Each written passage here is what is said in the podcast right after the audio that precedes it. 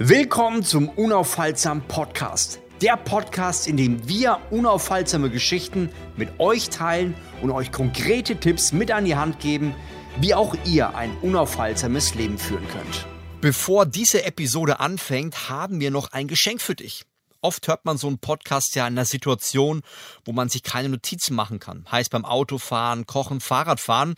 Und deswegen haben wir eine kostenlose PDF für dich erstellt, in dem wir unsere absoluten Lieblingstipps der Episode festhalten, die dir auf jeden Fall helfen, das Ganze schriftlich weiterzuarbeiten. Und das Coole ist, nicht nur das ist enthalten, sondern auch konkrete Umsetzungsleitfäden, die dir helfen, das Ganze in dein Leben zu übertragen. Du kannst dir also ganz kostenlos die PDF sichern, einfach auf den Link in den Show Notes klicken. Und jetzt ganz viel Spaß mit dieser Episode. Herzlich willkommen bei Unaufhaltsam. Heute mit einem Spezialgast, Martin Hanselmann, einer der erfolgreichsten Football-Coaches Europas. Er hat sogar geschafft, mit der Nationalmannschaft den ersten Titel Europameister nach Deutschland zu holen. Ich freue mich, dass du heute am Start bist. Aktuell ist Martin sogar ähm, ja, Trainer der Stuttgarter Search in der Europa League. Und äh, ja, cool, dass du da bist. Ja, hallo, grüß dich, Flavio. Ich äh, kenne dich schon ein paar Jahre und ich bin echt beeindruckt, was du immer wieder hinkriegst und wie du es schaffst, solche Erfolge zu erzielen und möchte mit dir heute deine ganz authentische Geschichte hören, wie du es geschafft hast, dorthin zu kommen, wo du aktuell bist und zwar ein sehr erfolgreicher Trainer im Footballbereich. Und ja, ich freue mich, dass du heute diese Geschichte mit uns teilst und Fang einfach mal an zu erzählen. Ja, wie hat dein Leben begonnen? Wie hast du so die ersten Jahre deines Lebens mitbekommen? Ja, erstmal vielen Dank, dass ich die Geschichte erzählen darf, Flavio. Ähm, das ist natürlich eine lange Geschichte. Ich bin jetzt 58 Jahre alt und äh, da muss man weit zurückkramen, um das alles zu kriegen. Aber du hast mich ja vorher ein bisschen gebrieft. Ähm, meine Kindheit äh, habe ich hier in Rotenburg ob der Tauber verbracht. Ich bin also ein echter Mittelfranke, bin auch hier geboren äh, und äh, ich sage von mir selbst immer, ich bin eigentlich ein Sonnenkind. Äh, wenn man 1963 geboren ist, glaube ich, dann hat man die tollen Zeiten erleben dürfen, eine, eine sehr harmonische und äh, tolle Kindheit, die ich hier verbracht habe. Natürlich noch ohne äh, mobile Daten, noch ohne Handy und, und Internet. Ähm, aber ich kann nur sagen, wir haben viel mit Freunden gemacht, wir waren viel draußen. Äh, bei uns fing das Fernsehprogramm abends um fünf an und hörte dann Mitternacht wieder auf. äh, also war eigentlich, äh, du gehst nach der Schule nach Hause und äh, machst deine Hausaufgaben, machst deine Sachen. Ähm, und danach triffst du dich mit Freunden und, und so war das bei uns. Egal welches Wetter, bei Wind und Wetter waren wir eigentlich draußen, haben äh, uns, uns sehr wohl gefühlt, glaube ich. Alle äh, meine Freunde und, und so haben wir die Tage verbracht äh, mit sehr viel Kreativität, äh, wie man eben den Tag dann verbringt. Dann bei schlechtem Wetter draußen frieren, bei gutem Wetter schwitzen, Schwimmbad, äh, Fußball spielen, exakt diese Sachen, die man halt immer kennt. Ja. Du bist jetzt seit 40 äh, Jahren, also fast 40 Jahren machst du Football passiv als Spieler hast du angefangen und äh, bist dann später, jetzt mittlerweile schon 30 Jahre Trainer. Wie kam es dazu, dass du äh, Football gefunden hast? Weil ich muss sagen, Football ist ja jetzt nicht das allerpopulärste. Es gibt ja ähm, Fußball so als Nummer 1 Sportart. Rotenburg ob der Tauber ist es auch nicht wahrscheinlich bekannt als äh, Nummer 1 Football-Mannschaft. Wie, wie hast du diesen, diese Connection, wie hast du den Kontakt zum Football gefunden? Ja, das ist eine eigentlich eine ganz witzige Geschichte. Ich war eigentlich Leichtathlet, also ich habe, äh, ich treibe Sport, seitdem ich mich an mich erinnern kann. Und äh, Sport war für mich äh, Bewegung und Bewegung faszinierte mich äh, schon von Kindesbeinen an, schon, schon immer und habe halt auch fleißig trainiert. Äh, aber wie gesagt, ich komme eigentlich aus der Leichtathletik ähm, und hatte dort dann die Chance, ähm, bei dem Bundestrainer damals für Sprint, der Herr Sumser, ein Training zu machen. Und der hatte mir aber ganz klar und unmissverständlich äh, auf seine sehr sympathische Art gesagt, dass ich äh, nicht äh, die Leistungen erreichen werde. Also ich war ein 100-Meter-Sprinter, ähm, um dann wirklich äh, olympisch zu werden. Äh, und dann war ich natürlich frustriert, wenn du von so einem Lehrgang zurückkommst, bist ja. du frustriert. Und dann hat ein Freund äh, so lange in mich reingequengelt, dass wir just nach diesem Wochenende das allererste American Football Training 1982 in, in Rodenburg im Herbst ähm, mitgemacht haben. Erst da gab es schon Football. Also. Ja, es, es, hier in der Region natürlich die Ansbach Grizzlies als Vorreiter. Die waren ja schon in den 70er Jahren, Ende der 70er Jahre äh, im American Football hier. Und es hat natürlich Tradition durch die äh, Kasernen, die amerikanischen Kasernen, die wir hier hatten, ob das jetzt Illesheim ist oder ob das dann äh, in Ansbach war, äh, so ist es dann relativ früh hier in die Region gekommen. Äh, und äh, dann gab es damals den Nick Nagel, der von Hansbach gesagt hat, ich möchte jetzt in Rodenburg eine eigene Mannschaft starten und der hatte zu diesem Training eingeladen, da sind wir hin. Und dann hat es mich nicht mehr losgelassen, warum auch immer. Ja, stark. Du hast dann angefangen, was, was hat dich da, was hat dich begeistert an diesem Sport? Ich kann es zu dem damaligen Zeitpunkt nicht sagen. Also ich, ich kann damals, äh, warum ich dann dabei geblieben bin und diesen Sport gemacht habe, kann ich äh, für die damalige Zeit nicht definieren. Ich habe natürlich dann im Laufe der Jahre, wenn du da, dich da reinarbeitest, wenn du lange dabei bleibst, machst du dir Gedanken darüber. Und heute sage ich, diese Faszination ist eben diese, diese, diese unglaubliche Athletik, die in diesem Sport vorherrscht, dass du viele unterschiedliche Sportarten kombinierst in etwas, das du dann strategisch umsetzen willst. Ähm, das sind für mich die Dinge, die mich äh, bis heute faszinieren und, und am Ende eben aus ganz vielen unterschiedlichen Menschen eine Mannschaft zu machen. Mhm. Das ist etwas, was mich bis heute fasziniert. Das muss ich sagen, also ich hatte nicht so viele Anknüpfungspunkte mit Football, aber ich war vor einigen Jahren, haben wir eine Challenge gemacht und da haben wir so dünne Jungs breit gemacht. Da waren wir auch bei dir in Würzburg damals. Ja. Und äh, ich habe Football nicht so ganz verstanden, aber als ich da war, habe ich gedacht, wow, krass, also das ist ein viel ganzheitlicher Sport als beispielsweise Fußball. Ja, Fußball, da musst du, wenn du, wenn du erfolgreich sein willst, musst du halt gucken, du musst schlank sein, du musst irgendwie äh, eine gewisse Geschwindigkeit haben, du musst äh, gewisse, gewisse Bewegungen haben. Beim Football habe ich das Gefühl, als, als Laie, ich kann mega kräftig sein, finde meinen Platz. Ich kann ein ganz dünner Spargel sein und schnell. Ja. Ich kann aber auch zwischendrin sein. Also eigentlich hat man das Gefühl, von außen, jede, jede Position kann besetzt werden. Also grundsätzlich gebe ich dir da recht. Das ist so. Natürlich, wenn es in die Spitze geht, dann gehören andere Attribute dazu. Aber grundsätzlich mal ist es wirklich so, dass der American Football Sport ähm, alle aufnehmen kann. Alle können American Football spielen. Ähm, bei uns gehört sehr viel Herz dazu, sehr viel Leidenschaft, Trainingseifer. Äh, das sind eher die Faktoren, die einen erfolgreich machen im American Football. Natürlich auch ein gewisses Talent, aber die Talente der Menschen sind so vielfältig, dass ich also ich, ich kann da immer nur wieder sagen, es gibt Leute, die sind hochathletisch, die sind körperlich talentiert, die können mitspielen, weil sie vielleicht mehr Instinkt haben. Ich habe aber auch schon Spiele gehabt, die sehr intelligent sind und körperlich sogar, wie du sagst, ein Spargel, gar nicht so Bild, äh, wie wir das jetzt äh, uns als Sportler immer vorstellen, aber durch ihre Assoziationen, äh, durch das Verständnis für Spiel einfach eine tragende Rolle spielen. Äh, und das macht schon sehr viel Spaß im American Football. Ja, spannend. Du hast dann angefangen, hast die ersten paar Jahre selber gespielt. Äh, hast du da irgendwelche großen Titel gewonnen? War da irgendwas besonders an deiner Karriere?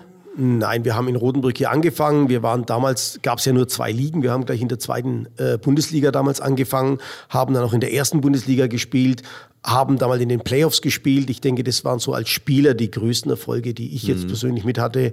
Ähm, war ein Playoff-Spiel in Berlin ähm, und, und solche Sachen. Das war äh, schon toll. Wir haben dann Meisterschaften gewonnen in der zweiten Liga.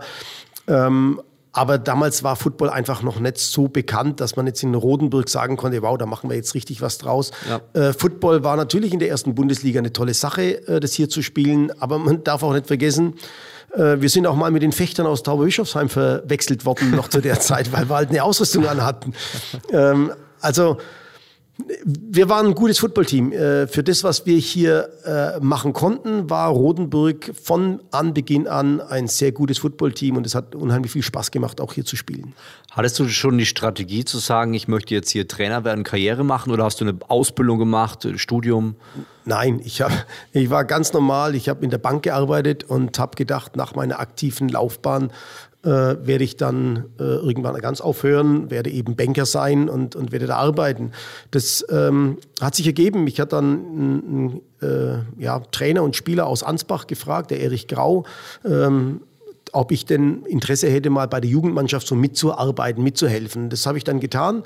Und da hat sich das dann erst herauskristallisiert, dass ich tatsächlich ein, ein Gefühl, eine Empathie für Coachen habe und habe das dann auch vertieft und habe dann erst festgestellt, ich kann das, ich äh, habe da kein Problem damit, Verantwortung zu übernehmen, äh, Menschen etwas äh, beizubringen, die zu motivieren Und dann ist es eigentlich so in die Entwicklung gegangen, erst, äh, dass ich das äh, gesagt habe, hat sich dann auch beruflich ausgewirkt. Ich habe dann die Ausbildereignungsprüfung gemacht, hatte die Azubi so ein bisschen unter meinen Fittichen. Ähm, also da hat sich das dann schon rauskristallisiert und musste dann aber irgendwann mal für mich entscheiden, äh, wo will ich hin, in welche Richtung will ich. Also das Coaching war dann einfach so viel und hat so viel Zeit äh, beansprucht von meinem Leben, äh, dass ich die Entscheidung treffen musste, in welche Richtung gehe ich denn. Ähm, und habe dann eine, eine, ganz einfache Zeitrechnung einfach aufgestellt. Ich habe gesagt, der Tag hat 24 Stunden. Ich brauche viel Schlaf, ich muss sieben bis acht Stunden schlafen, dann musste ich acht Stunden arbeiten und dann kann man sich ausrechnen, sehr viel bleibt nicht. Die Arbeit gibt einem noch die Mittagspause vor, die diktiert, wann du aufstehen musst ungefähr und ähm, habe für mich dann entschieden, ich möchte in meinem Leben das tun, was mir Freude bereitet. Also wo ich wirklich auch sage, das, das tut mir gut und da freue ich mich dabei und musste dann einfach die Entscheidung treffen, jetzt wirst du Trainer äh, und willst Trainer werden. Ähm, das ging zu dem Zeitpunkt eben noch nicht hauptamtlich. Du konntest damals in Deutschland mit Footballtrainer kein Geld verdienen. Ähm, hatte dann mit meinem Bruder zusammen die Chance, dass wir gesagt haben, beide, hey, Sport ist unser Leben. Wir, wir haben damit äh, viel gemacht. Sport hat uns auch viel gegeben, hat mich auch sehr geprägt. Ähm, und dann haben wir gesagt, okay, dann machen wir ein Fitnessstudio auf äh, und sind beide äh, in das Abenteuer CDK Sportpark äh, gelaufen und haben uns hier äh, dann verwirklicht ähm, als Unternehmer, Trainer äh, ja. und haben bis heute seit 1997 diesen, diesen Laden und ich bin eben dann noch im zweiten Bildungsweg eben die Trainerausbildungen gemacht ähm, und bin dann Trainer geworden. Ja, ich muss sagen, ich bin jetzt hier in diesem, in diesem Fitnessstudio, das ist ein echt schönes Fitnessstudio, äh, gefällt mir und man, man, sieht, dass hier auch nicht nur Muskeln aufgebaut werden, sondern auch wirklich Leistung erbracht wird. Also man sieht da verschiedene äh, Dinge. Man merkt schon, äh, hier haben auch Footballer äh, ihr Zuhause gehabt, ne? Ja, haben sie. Haben sie. Ja, finde ich spannend. Also du, du, bist im Endeffekt von etwas Sicherem als, als damals sicher. Man hat immer gesagt, wenn du Banker wirst, dann hast du was fürs Leben. Ja bist du in etwas ganz Unsicheres reingegangen? Hattest du da irgendwie mal eine Situation, wo du sagst, äh, war das jetzt eine dumme Entscheidung oder hast du die Entscheidung getroffen und danach bist du einfach den Weg gegangen? Ich glaube, ich war davon überzeugt. Ähm, natürlich verändern sich dann Dinge, aber ich war damals ja 30 rum ähm, und äh, Nee, ich war davon überzeugt, dass das, was wir tun, richtig ist und dass es da einen Markt dafür gibt und dass dieser Markt wachsen wird äh, und sich entwickeln wird. Und äh, das ist dann auch so geschehen. Äh, und äh, es war einfach eine Entscheidung aus der Überzeugung heraus und vor allem aber aus der Überzeugung heraus zu tun, etwas zu tun, was mich befriedigt, wo ich jeden Tag gerne wieder hergehe, wo ich jeden Tag ähm, sage, ich arbeite da. Natürlich gibt's da auch was. Natürlich haben wir auch Zeiten, die mal schwieriger sind und wo man mal sagt, boah, da habe ich jetzt überhaupt keinen Bock drauf, das mhm. zu machen. Äh, da muss ich jetzt heute durch. Aber im Großen und Ganzen, also wenn ich die Rechnung aufstelle, dann, dann gehe ich jeden Tag gerne auf die Arbeit. Ich gehe gerne hierher und ich arbeite nach wie vor gerne mit Menschen und äh, vor allem mit jungen Sportlern, mit jungen Talenten ja. und versuche mein Wissen weiterzugeben. Du hast also das Fitnessstudio hier gestartet, parallel Trainer gemacht ja. in der Jugend. Mhm. Ja. Wie ging es dann weiter? Weil ich meine, deine Karriere ist ja sehr, sehr steil angestiegen. Wie kam es dann in die nächsten Ebenen? Ja, ich bin also vom Jugendtrainer, das war ich gar nicht so sehr lange, bin ich dann direkt äh, hierher zurück zu den damaligen Rodenburg Knights. Äh, da habe ich auch noch gespielt. Dann war ich schon, hat schon so ein bisschen angefangen als Spielertrainer und musste dann aber aus unterschiedlichen Umständen äh, direkt als Spielertrainer anfangen und bin dann relativ schnell auch in die Cheftrainerrolle äh, gewachsen äh, und äh, habe das übernommen und dann gar nicht so unerfolgreich, wobei ich sagen muss, und das wissen die wenigsten, ich habe meine Laufbahn mit sehr vielen Niederlagen begonnen. Wir konnten die zweite Liga dann gerade so mit einem Sieg halten. Ähm, es hat mich auch geprägt und ich war oft zu Hause gesessen und habe das reflektiert und habe gedacht, was mache ich falsch, warum? Und mhm. äh, habe in dieser Zeit auch gelernt, dass du jede Niederlage natürlich auch positiv analysieren kannst. Du kannst aus jeder Niederlage etwas Positives rausziehen. Ähm, ich glaube nicht, dass ich es bewusst gemacht habe, aber wir haben es getan. Ähm, und haben dann so nach und nach aufgebaut, äh, wie wir die, diese Mannschaft strukturieren und, und wie wir Verbesserungspotenziale erkennen. Und dann haben wir zum Glück auch dieses eine Spiel gewonnen und konnten in der Liga bleiben. Und ich muss sagen, von da an ging es dann wirklich sehr steil bergauf und haben dann auch, ich weiß gar nicht, zwei, drei Jahre später den Wiederaufstieg in die erste Bundesliga geschafft, waren in der ersten Bundesliga wieder ähm, und dort dann gleich in den Playoffs, ähm, haben dort gleich gegen Braunschweig gespielt im Viertelfinale und dann ging das da eigentlich auch relativ schnell äh, bergauf. Was würdest du sagen, war der, hast du, hast du es dir selber zugeschrieben in die erste Zeit, dass du da nur verlierst? Hast du gedacht, ich krieg's nicht hin, ich bin vielleicht gar kein Trainer? Hast du an deiner Rolle und Identität in dem Moment gezweifelt? Also natürlich gibt es Momente, in denen man dann drüber nachdenkt, bin ich denn ein guter Trainer? Kann ich das überhaupt? Aber im Grunde meines Herzens glaube ich nicht, dass ich wirklich gezweifelt habe, sondern man ist schon davon überzeugt von dem, was man tut. Und es ist ja auch ein Prozess. Du musst ja auch Menschen überzeugen von dem, äh, was du dir vorstellst als Trainer und, und welche Strategie du machen willst. Und manchmal, gerade in so einem Mannschaftssport, dauert es ja auch etwas, bis du die Menschen findest, die zu dir passen. Und äh, das glaube ich, habe ich mir schon auch innerlich immer wieder zugesprochen, habe mir auch Mut zugesprochen ähm, und, und war davon überzeugt von dem, was, was wir tun. Und am Ende hat es dann ja auch Gott sei Dank geklappt. Du hast die ersten drei Jahre als äh, Bundesliga-Trainer hinter dir. Mhm. Was war dein Fazit in dem Moment? Ähm, Freude. Freude und Leidenschaft. Äh, ich ähm, habe festgestellt, dass Trainer wirklich etwas ist, was mir sehr viel äh, bedeutet. Ich war dann auch immer wieder in den USA drüben und habe dort sehr viel gelernt und äh, habe natürlich auch immer den Traum gehabt, dass wir hier in Europa mal ähnlich arbeiten können unter ähnlichen Bedingungen, wie das in den USA ist. Ähm, und ich war wirklich immer voller Freude äh, und, und hatte diese Leidenschaft äh, für, diese, für diesen Sport und auch zum, zum Coachen. Äh, und das äh, ist bis heute auch geblieben. Wolltest du nie in die USA oder ergab sich da nie die Möglichkeit? Es ergab sich eigentlich nie die Möglichkeit. Ähm, und äh, so richtig rüber gewollt habe ich auch nicht. Das ist eine andere Kultur. Ähm, das ist wirklich ein ganz anderes Leben. Äh, und ich weiß nicht, ob ich dafür bereit gewesen bin oder wäre, vielleicht heute eher, als es damals der Fall war. Aber es hat sich auch nie die Möglichkeit ergeben, um da zu sagen, jetzt gehe ich da wirklich rüber in die USA. Ich hatte dann ja auch Familie ja. Äh, und, und Kinder und dann gehst du nicht einfach rüber in die USA. Ja, ja. Du hast die ersten Jahre hinter dir. Wie ging es weiter? Also du hast jetzt die ersten Erfolge nach drei Jahren, muss man sagen. Es ist ja relativ flott gegangen. Ja, ähm, ja ich bin dann, ähm, wie du gesagt hast, äh, relativ erfolgreich gewesen. Wir waren dann in den Playoffs und dann ist der deutsche Verband ähm, auf mich aufmerksam geworden und man hat mich dann 2000, Ende 2000 gefragt, ob ich nicht das Amt als Bundestrainer übernehmen möchte. Ähm, und äh, das Nach war drei Jahre? Nee, es war jetzt mehr Zeit dazwischen, oder? Naja, es war, wenn, nee, waren nach dem, nach dem Wiederaufstieg ging das relativ schnell. Nach dem Wiederaufstieg war es eigentlich nur eine Woche, ein, ein Jahr, Entschuldigung. Ähm, und vorher, die, die Jahre vorher waren dann schon äh, ja immer mal hin und her. Ich habe dann die Ausbildung auch angefangen als, äh, als, als ähm, Ausbilder äh, für Trainer in Bayern. Ähm, und da ist es dann schon so ein bisschen connected worden mit dem deutschen Verband. Ja.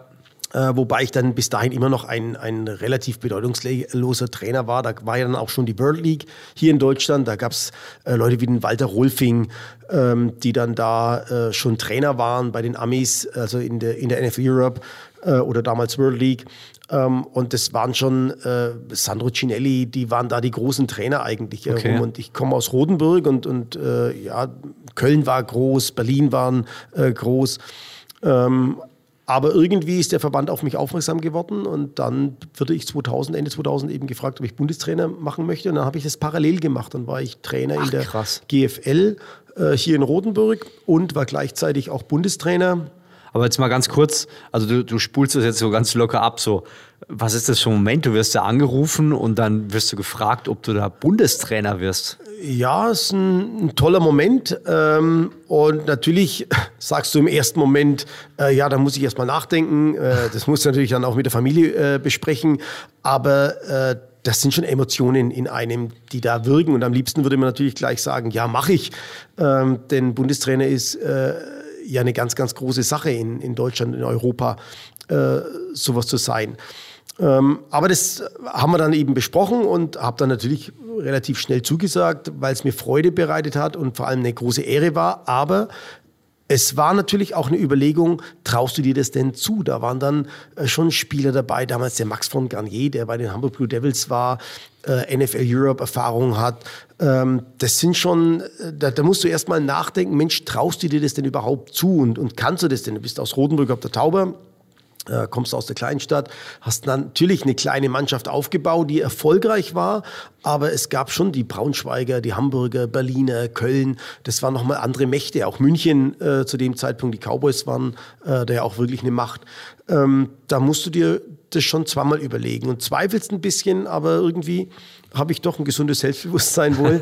äh, und habe mir es dann zugetraut und habe dann auch äh, zugesagt. Ich meine, das Spannende ist ja, das ist ja, also so wie es sich nach außen anhört, auch eine ganz andere Liga in, in Form von, das ist jetzt nicht mehr das kleine Rotenburg, sondern plötzlich bin ich der, der über die ganze Nation schaut und die ja. Leute und die Mannschaft zusammenstellen darf. Ja. Stelle ich mir schon spannend vor. Weil natürlich bist du als Cheftrainer, hast du eine besondere Stellung.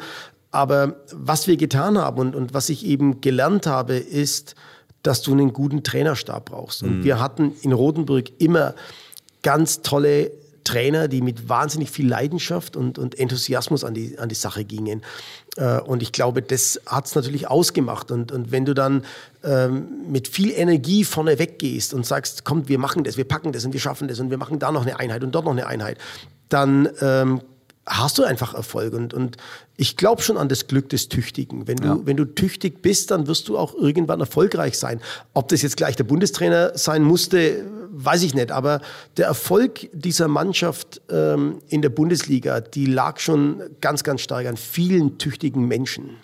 Wenn ich das jetzt mal für mich reflektiere, ich meine, du hast jetzt hier mit ein Fitnessstudio, was du leitest, du hast jetzt eine Mannschaft, die du mehr oder weniger auch hauptberuflich begleitest. Jetzt bist du noch Bundestrainer. Wie viele Stunden arbeitet man so in der Woche? Puh, viele. Ich habe mir, da, hab mir da nie Gedanken drüber gemacht. Also es sind sieben Tage Woche wahrscheinlich? Sieben, sieben Tage Woche. Zehn, zwölf äh, Stunden am Tag, mehr manchmal sogar? Ja, natürlich. Da hast du schon mal auch äh, viele Stunden. Da hast du auch mal 16 Stunden. Ähm, aber am Ende ist es ja die Leidenschaft, die es ausmacht. Ja. Du willst es ja tun. Es ist ja nicht so, dass einer zu dir sagt, hey, jetzt geh mal in die Mine und bau Kobalt ab, äh, äh, die nächsten zwölf Stunden, sondern ja. das ist ja eine ganz andere Nummer, was wir hier haben. Wir, wir leben hier so frei und, und ich konnte das ja, konnte es ja frei entscheiden. Es war ja meine Entscheidung, das zu tun. Und ich meine, gut, äh, trotzdem hast du noch drei Kinder und du hast eine Frau, die noch sagen muss, äh, ja, irgendwo sind wir hier auch noch, oder? ja, natürlich, ähm, aber das muss man dann natürlich auch äh, leidvoll so sagen. Ich habe eine Scheidung hinter mir und okay. äh, das hat sicherlich auch mit diesem Wahnsinn zu tun, äh, zu sagen, ich will das jetzt so erreichen und ich will davor und diese Leidenschaft ist wichtig und ähm, das ist nicht so, nicht ganz so einfach. Man, man, man muss auch dazu sagen, ähm, Trainer zu sein äh, für eine Mannschaft hat eine gewisse Verantwortung und ähm, ich, ich habe ich habe, das kann man vielleicht auch erzählen, ich habe einen Onkel, der war in der ehemaligen, im ehemaligen Osten, also in der DDR, ein sehr erfolgreicher Leichtathletiktrainer. Und der hat mich dann mal, leider schon nach meiner Scheidung, äh, auf die Seite genommen und äh, sagte zu mir, Martin, du darfst niemals, niemals, ich glaube, ich, ich glaube, er hat es fünf, sechs Mal gesagt, du darfst niemals erwarten, dass irgendjemand, auch nicht in der Familie, versteht, was wir tun. Und das ist tatsächlich so, Flavio. Das, ähm, das was du als Trainer tust, kann man als Außenstehender nur ganz, ganz schwer verstehen. Also es ist ja auch, äh, ich, ich habe gerne Biografien gelesen und mache es immer noch und ich bin überrascht, wie viele Leute, die natürlich draußen als äh, Superhelden dastehen, äh, familiär auch äh, das nicht einfach hatten. Also Nelson Mandela, der sozusagen als der Held gefeiert wird in Südafrika. Ich habe, äh, krieg sogar Gänsehaut, habe ich gelesen von, von seiner Tochter, die ihn eigentlich fast nie gesehen hat. Also sagt, äh, er ja. hat die ganze Welt verändert, aber zu Hause war er nie.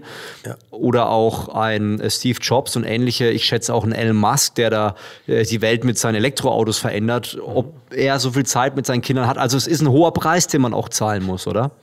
Ja, muss man. Ähm, also ich will mich jetzt nicht mit diesen Leuten vergleichen, auf keinen ja. Fall. Ähm, aber als Beispiel, ähm, wenn dein erstes Kind äh, Konfirmation hat, hatte ich ein äh, Footballspiel, ein Nationalmannschaftsspiel in Südfrankreich. Mhm. Und dann läuft die Konfirmation ohne mich, ohne mich mhm. ab. Ähm, und ich weiß nicht mehr, ob man sich das vorstellen kann. Ähm, da ist man schon hin und her gerissen. Ähm, aber dieses Feuer, das in einem brennt und diese, diese Leidenschaft, das zu tun und, und, und dann auch erfolgreich äh, zu machen, die ist dann einfach so groß.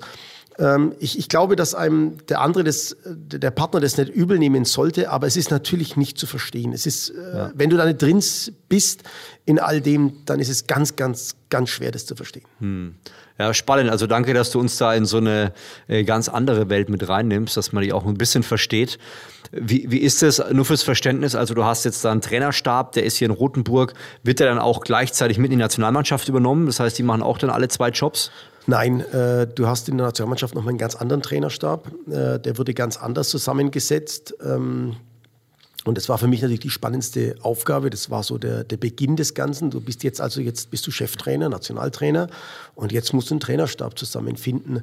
Ähm, die erste Aufgabe, bevor du die Mannschaft zusammensetzt. Und äh, ich war damals voller Leidenschaft und hoch und, und höchst motiviert und habe mir gedacht, du musst die besten Leute da finden. Und ähm, ich hatte dann, äh, lass mich nachzählen, ich glaube, ich hatte vier weitere Cheftrainer aus der Bundesliga damit im Stab. Und, und im ersten Moment Krass. denkst du, du hast da brutal viel äh, Input, du hast viel, viel Knowledge, viel Football-IQ. Auf der anderen Seite hast du aber auch ganz viele Alpha-Tiere. Ja, klar. Du hast, natürlich, du, du hast ganz viele Alpha-Tiere, äh, mit denen du da arbeiten musst. Und ähm, da bin ich natürlich blauäugig reingegangen in die Sache. Ich dachte, du brauchst die Besten und mit den Besten musst du arbeiten.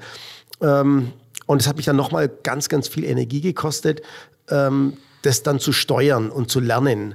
Ähm, und, und hatte da äh, Gott sei Dank dabei einen sehr guten Freund, den Steffen Breuer, äh, der selber auch Footballtrainer äh, war, eben sehr erfolgreicher äh, Cheftrainer einer, einer Jugendmannschaft. Ähm, und der konnte mich dann da immer wieder auch leiten und hat, hat mir helfen können, denn ähm, das ist dann schon, du hast dann äh, so und so viele Haifische mit dabei, also Alpha-Tiere.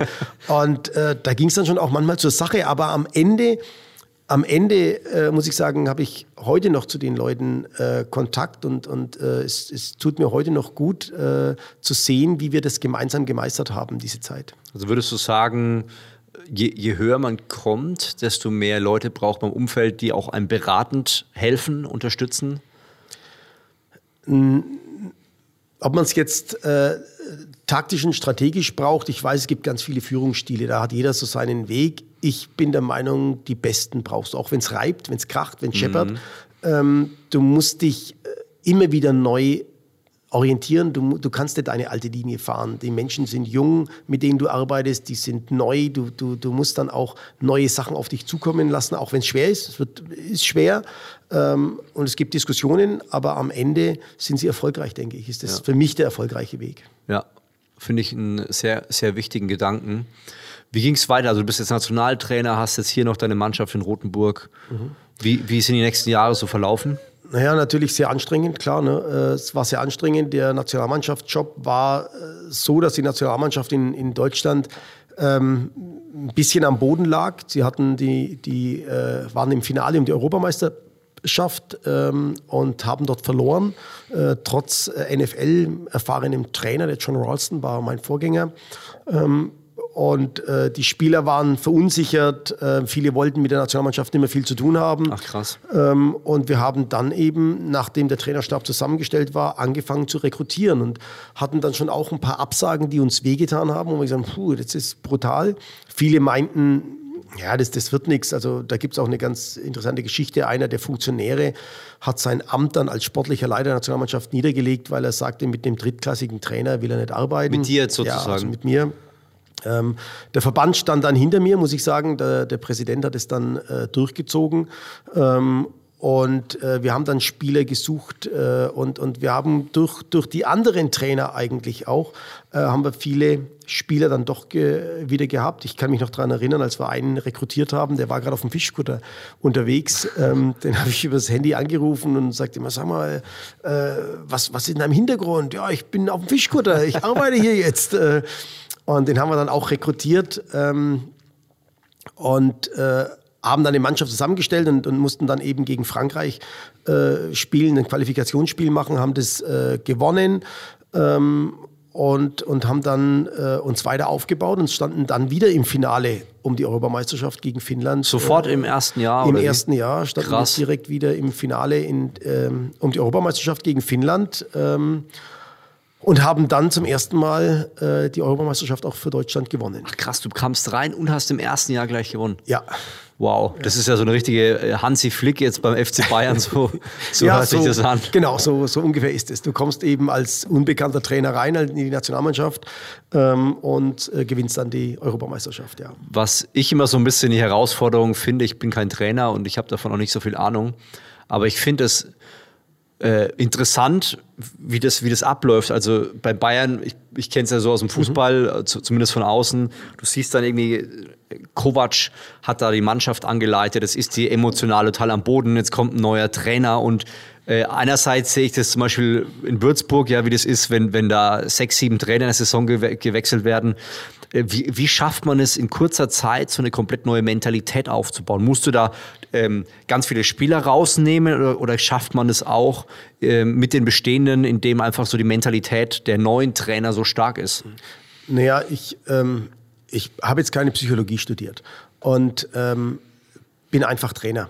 Und ich glaube, wenn du, wenn du Trainer bist und, und wenn ein Spieler dir glaubt, was du tust, also dass du authentisch bist, dass du ähm, das, was du sagst, meinst, äh, auch tust und das lebst, das vorlebst, ähm, dann hast du da schon mal einen ganz großen äh, Bonus bei den Spielern. Und äh, ich bin davon überzeugt, dass du einfach ehrlich sein musst und äh, mit den Spielern dementsprechend umgehen musst. Das ist manchmal schwer und, und ähm, auch ich habe da lernen müssen. Auch ich habe Lernphasen da hinter mir, äh, wo ich dann mich schwer tat, einem Spieler abzusagen und habe dem dann irgendwie was erzählt und gemacht und getan. Und, ähm, nee, äh, zwischenzeitlich weiß ich, der, der beste Weg ist, offen und ehrlich zu kommunizieren und, und das zu leben, was du, was du bist. Und ich glaube, die Spieler merken, ähm, ob du dann eben diese Leidenschaft in dir hast und, äh, und ob sie dir dann folgen wollen äh, oder nicht. Und dann musst du natürlich auch deine Schwächen kennen oder beziehungsweise äh, Dinge dann auch mal abgeben. Also äh, ich, ich wusste irgendwann mal auch, ich wusste nur am Anfang nicht, wie ich das regeln soll. Ich wusste, ich bin kein großer Motivationsredner. Also meine Reden, die ich vor dem Spiel halte, aber ich bin das nicht, weil ich es nicht irgendwie vielleicht mir aneignen könnte, sondern ich bin es nicht, weil ich an Folgendes glaube. Die ganzen Reden, die dieses Hochgepuschte, äh, das hält fünf Minuten und danach musst du Techniken haben. Danach musst du das ganz normale Handwerkszeug wieder abliefern können, und beherrschen. Ja, ja. Äh, und deswegen weiß ich, okay, das bin ich jetzt nicht. Und da gibt es aber Trainer, die das besser können.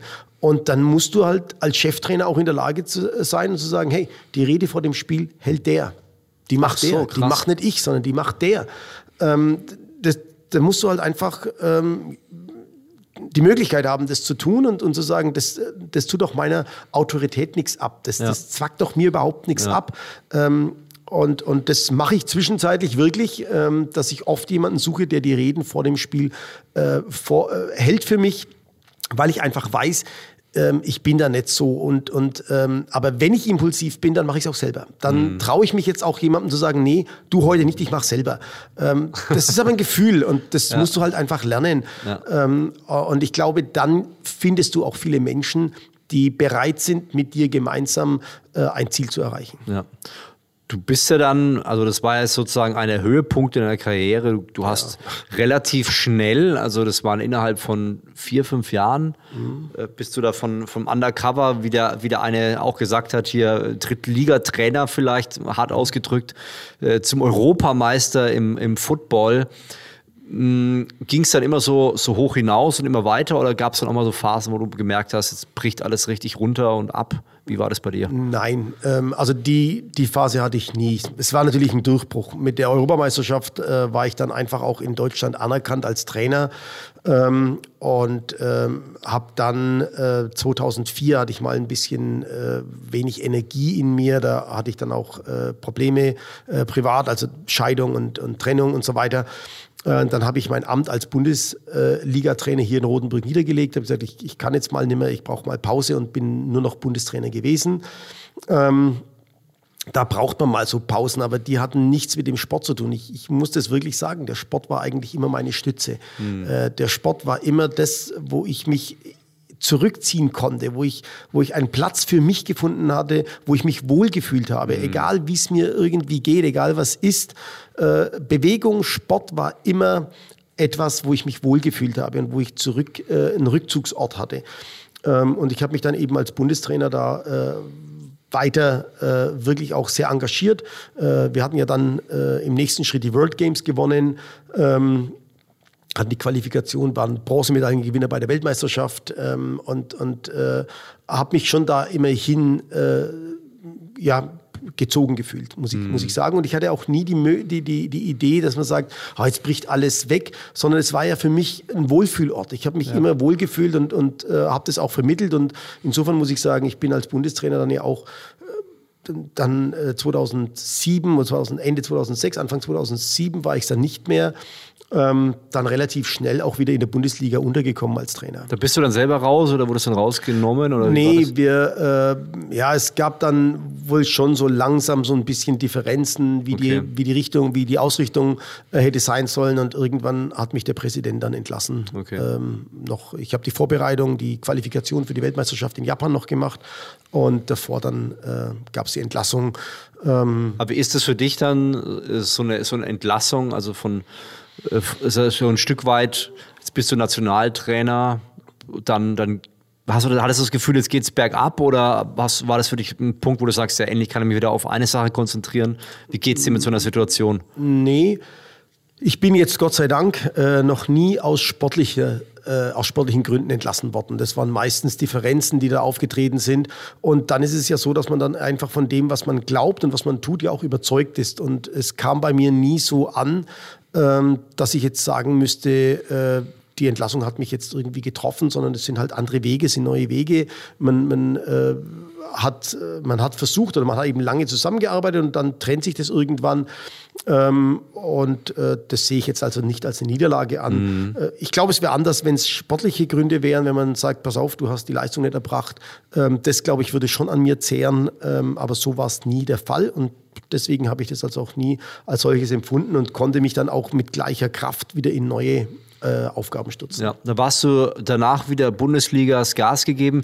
Irgendwann kam ja ähm, plötzlich was ganz anderes. Also da hast du plötzlich für Würzburg, meine Heimat, gespielt. Ist ja auch einige Ligen weiter unten gewesen. Mhm. Äh, ich habe mir heute die Frage gestellt, als ich deine Vita nochmal angeschaut habe, so warum macht man sowas? Also im, im, Fußballbereich kennt man das eigentlich gar nicht. Also entweder bist du da oben, mhm. machst erste Bundesliga und, und, und, drehst dich dann in diesem, in diesem Niveau und gibst dir immer wieder die, die Karte oder pausierst halt mal ein Jahr. Warum, warum macht man sowas jetzt in deinem Fall? Also da muss man vielleicht ein bisschen weiter zurückgehen. Äh, es war so, dass ich in Köln gearbeitet hatte und Köln ja äh, einen finanziellen Zusammenbruch hatte. Da gab es eine äh, ja, schwierige Geschichte äh, und, und dann war der, war der Sponsor weg und äh, es ging einfach finanziell nicht mehr. Das war das Aus in Köln. Ähm, und das war zu einem Zeitpunkt, da gab es natürlich in der Bundesliga keine freien Jobs, da waren einfach auch alle belegt. Und ähm, ich hatte sehr viel Kraft und Energie in dieses Projekt dann auch gesteckt und war eigentlich ganz froh, dass ich mal Ruhe hatte und äh, mal durchatmen konnte. Und dann hat mich der Peter Kuhn eben aus Würzburg angesprochen. Ähm, äh, was ich da sehen würde. Und, und dann haben wir uns ein paar Mal ausgetauscht und ich war dort und habe mir das auch angesehen ähm, und muss sagen, die Stadt Würzburg ist ja eine, eine, eine unglaublich interessante äh, Stadt äh, mit so vielen jungen Menschen, mit so vielen Studenten, äh, mit, mit, äh, mit, mit ja, sehr viel Tradition. Dirk Nowitzki kommt daher, ja. Sport, äh, die die, die äh, Flavio Simonetti. Äh, Flavio Simonetti kommt daher. Ähm, die Würzburger Kickers sind, äh, sind äh, gut. Ähm, und dann habe ich mir das angesehen und ich muss sagen, Würzburg hat ja auch so mit 120.000 Einwohnern, glaube ich, mit Schweinfurt daneben 60 nochmal ähm, und hat ein tolles Einzugsgebiet und, und äh, ich habe da schon gedacht, da kann man was aufbauen. Also ja. das war wirklich äh, der, der Grund und ähm, der Peter hatte das auch so gut ähm, gemacht mit mir. Ähm, wir hatten schon den Eindruck, dass wir in Würzburg was bewegen können und ähm, auch ein, zwei Ligen höher kommen. Wir sind ja auch dann gleich im ersten Jahr aufgestiegen, äh, von der äh, irgendwie in die, in, die, in die Regionalliga gleich äh, gekommen. Mhm. Also das ließ sich gut an. Ähm, dann muss man sagen, äh, in Stoppen kam es dann einfach, weil die, die Infrastruktur für American Football nicht passt. Okay. Ähm, wir, wir sind dann äh, ja, erstmal war man eine Abteilung von dem Verein. Das ist immer schwierig. Fußball, egal welche Liga, Fußball hat einfach Vorrang in ja. Deutschland. Das muss man wissen, das ist einfach so. Dann, äh, dann hat uns die Stadt einen Platz zugewiesen, da gibt es keine Umkleidekabinen. Du kannst natürlich keine Jugendprogramm aufbauen äh, ohne Umkleidekabinen. Die haben uns dann da im Winter draußen umziehen lassen. Ähm, das ist, war dann alles ein bisschen unsäglich, war nicht mhm. ganz so schön. Ähm, und dann... Ähm, haben wir trotzdem die Kraft gehabt, das, das äh, weiterzumachen und, und wir wollten dann auch weitermachen, auch wenn es zäh war, wenn es zäh flüssig war. Und dann gebe ich ehrlich zu, dann kam aber das Angebot aus Stuttgart damals. Ja. Ähm, und äh, ich war dann schon auch ein bisschen ausgepowert und dachte mir, boah, das dauert ja 10, 20 Jahre, bis du da irgendwie was mhm. bewegst in so einer Struktur. Ähm, und habe dann mit dem Peter gesprochen und dann haben wir uns aber auch darauf geeinigt und dann äh, war das auch überhaupt kein Problem. Und ich bin auch heute noch dem Verein Würzburg sehr verbunden, bin auch immer wieder mal dort ja. ähm, und schaue mich dort um und das äh, ja schön zu sehen, dass es Würzburg, äh, Würzburger Football nach wie vor auch gibt. Ja. Und jetzt bist du ja wieder äh, voll auf Kurs, also Europa League. Das ist ja dann wirklich eine, nochmal eine, eine ganz andere Hausnummer. Mhm. Wie, wie ist es da? Hast du da irgendwie Ziele nochmal? Willst du, du willst ja wahrscheinlich gut als Trainer, will man immer auch Titel ähm, dieser Hunger, der ist, ist wie damals noch da? Ja, natürlich, klar. klar. Also ich, ohne diesen Hunger ähm, würde ich es nicht mehr machen. Ich bin immer, ähm, das merken meine Spieler, meine Trainer, die lächeln da auch immer wieder mal drüber. Ich, äh, in der Woche, dann geht es natürlich ab Mittwoch los, dann fange ich an, nervöser zu werden, sehr dünnhäutig zu werden. Ähm, und dann sagen die, man kann es mal ablegen irgendwann. Und dann sage ich, wenn das mal nicht mehr da ist, dann höre ich auf. Dann ist es soweit, dass ich aufhöre. Mhm. Ähm, ja, es war ein, war ein großer Schritt ähm, diese European League of Football, die ja der Patrick Isume mitgegründet hat, ähm, äh, ist, ist jetzt ein Schritt im, im europäischen Football, äh, der, der uns eigentlich äh, nochmal einen Schritt weiterbringt. Äh, vor allem das mediale, die mediale Aufmerksamkeit ist natürlich äh, ungebremst und, und, und ist unglaublich groß. Und es macht auch Freude und ähm, ich bin froh, ich bin wirklich froh und dankbar auch dafür, dass ich ähm, jetzt da nochmal die Chance habe, ähm, dabei zu sein, das mit aufzubauen. Ja. Es ist der logische Schritt, äh, zu sagen, wir machen jetzt eine Europä europäische Liga. Das, das äh, entspricht dem europäischen Gedanken, dem ich persönlich komplett äh, anhänge. Also ich bin ein Fan Europa. Ja. Ich glaube, dass Europa wichtig ist, dass wir Menschen in Europa verstehen müssen, dass wir zusammengehören, dass wir äh, gemeinsam Dinge entwickeln können. Ähm, und, und für mich war es deswegen äh, nur eine logische Konsequenz, da ja. auch Ja zu sagen und freue mich auch, dass ich gefragt wurde und äh, baue jetzt in Stuttgart da mit einigen Leuten etwas auf, ähm, was mir auch sehr viel Freude bereitet. Ja, vielen Dank. Und äh, das Spannende ist ja, finde ich, also du hast ja nicht nur als äh, Trainer richtig krasse Erfolge, auch dein Sohn äh, war ja professioneller Footballspieler und sogar Nationalspieler. Das finde ich auch eine spannende Entwicklung. Wie, wie kriegt man das hin, dass, dass da auch, obwohl man so wenig Zeit hat, auch der Sohn da so eine Karriere hinlegt? Ja, äh, puh, da muss ich jetzt wieder nachdenken. Ähm, der Dominik und, und äh, ich, wir haben äh, Football gespielt, und, äh, also Football gelebt. Ähm, und äh, es ist interessant, dass meine beiden anderen Söhne nichts mit Football zu tun haben und auch keinen Sport treiben. Ach, du hast auch drei Söhne äh, wie ich? Ja, ich habe drei Söhne und der, der Dominik ist der Einzige, der, der Sport auch so ähm, exzessiv betrieben hat. Äh, die anderen beiden haben mit Sport nicht viel am Hut. Der eine macht Musik und der andere lebt einfach sein Leben, sind so, ist so ein Individualist eigentlich. Ähm, aber schön, also auch schön für mich zu sehen, wie es da diese Unterschiede gibt. Ähm, also viele haben gesagt, was, das macht dir gar nichts aus. Und dann muss ich sagen, nee, das ist mir völlig egal. Wenn die glücklich sind, dann, dann reicht es voll und ganz aus. Es ja. muss halt jeder so spinnen. ähm, und beim Dominik war es einfach so, dass den das Feuer auch irgendwie äh, gepackt hatte und er in, in jungen Jahren schon ähm, naja, wenn, wenn andere Kinderfilme angeguckt haben, dann saß der bei mir und wir haben Videos analysiert und Footballvideos angeguckt. Und ähm, der hatte dann auch dieses, dies, diese Jahrgänge und die Freunde, die Football gespielt haben. Ähm, und hat dann relativ früh mit neun Jahren angefangen, Flag Football zu spielen. Und das hat er auch sehr erfolgreich gemacht. Und da gab es nochmal ein Thema mit einer, äh, mit, mit einer war das die Konfirmation? Ja, genau. Ich glaube, er hatte dann, er hatte dann, äh, konnte nicht mit zur Konfirmandenfreizeit, weil er seine erste deutsche Meisterschaft im Flag Football äh, spielen wollte. Und da mussten wir da auch nochmal diskutieren, äh, dass das so funktioniert. Ähm, aber da sind wir uns ja schon, schon früh äh, zusammengekommen und, und der Dominik hat es eben auch genauso intensiv betrieben. Und ich habe ihn dann auch immer selber trainiert im athletischen Bereich. Wir haben das sehr, da haben wir Zeit verbracht miteinander. Ach cool. Ähm, die haben wir auf dem Sportplatz Zeit verbracht. Ne? Wir ja. kennen dann die Kieselsteine auf dem Sportplatz, die, die, die Grashalme beim Vornamen. äh, da trifft man sich dann eben. Die musst du mir vorstellen. Ja. ja, vielen Dank für deine Geschichte. Finde ich sehr inspirierend. Hast du noch ein Schlusswort für alle Leute, die bisher jetzt zugehört haben? Naja, ähm, was man als Trainer, glaube ich, immer so hat, ist diese, diese Leidenschaft, dass man äh, eben allen Zuhörern nur zureden kann für das, was ihr brennt, das dann auch leidenschaftlich zu tun. Äh, denn das macht uns ja aus, das, das äh, macht uns als Menschen aus, dass wir diese Leidenschaft eben haben können und, und äh, die dann zu verbreiten, zu vermitteln oder auch selbst zu leben. Das ist, ja. glaube ich, das Wichtige und da würde ich jeden aufrufen, das auch zu tun. Ja, kann ich 100% genauso äh, bestätigen. Ja, für alle anderen ganz wichtig, wir machen jetzt nochmal einen zweiten Teil, wo es einfach nochmal um deine Werte und Prinzipien geht. Das finde ich super wichtig, dass man weiß, wie kann man denn im Leben auch mehr hinkriegen, die Philosophie, deine Gedanken, deine Prinzipien. Und da freue ich mich schon drauf. Ganz wichtig, wenn ihr bis hier zugehört habt, dann abonniert auf jeden Fall diesen Podcast, um den zweiten Teil auch zu hören. Und denkt dran, unaufhaltsam ist deine Entscheidung. Wenn dir diese Episode gefallen hat, dann klicke jetzt auf den Link in den Show Notes, um dir dein persönliches PDF zu sichern, indem wir unsere Lieblingstipps der Episode nochmal für dich festgehalten haben. Zudem findest du dort auch praktische Umsetzungsschritte, die dir dabei helfen, die Learnings aus dem Podcast direkt auf dein Leben zu übertragen. Es gibt heutzutage so viel zu konsumieren, dass wir oft dazu neigen, die entscheidenden Umsetzungen einfach zu überspringen.